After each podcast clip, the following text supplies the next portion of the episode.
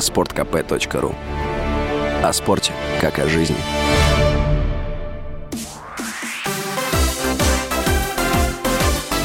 Новости спорта. Хоккеисты московского «Динамо» второй раз подряд проиграли Минскому «Динамо» в регулярном матче континентальной хоккейной лиги. Встреча в Москве завершилась со счетом 2-6. 24 ноября московская команда уступила в Минске со счетом 3-4. Московская «Динамо» занимает пятое место в западной конференции. Минчане идут седьмыми. Сборная Португалии победила команду Уругвая во втором туре чемпионата мира. Встреча завершилась со счетом 2-0.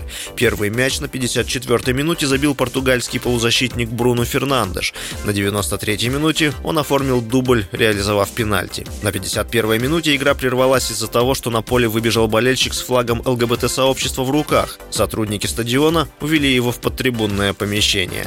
После двух матчей сборная Португалии возглавляет турнирную таблицу группы H, набрав 6 6 очков. На втором месте расположилась команда Ганы, заработавшая 3 очка.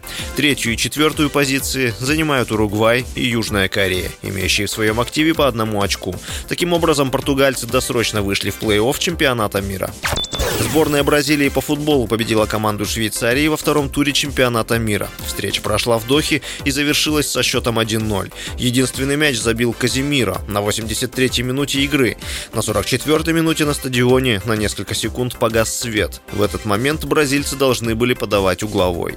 Матч продолжился после небольшой паузы. После двух матчей Бразилия лидирует в турнирной таблице группы G, набрав 6 очков. Швейцария располагается на втором месте с тремя очками, уступая бразильцам лидерство по разнице забитых и пропущенных мячей. На третьем и четвертом местах команды Камеруна и Сербии соответственно, не набравшие очков.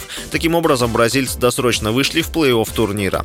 С вами был Василий Воронин. Больше спортивных новостей читайте на сайте sportkp.ru Новости спорта.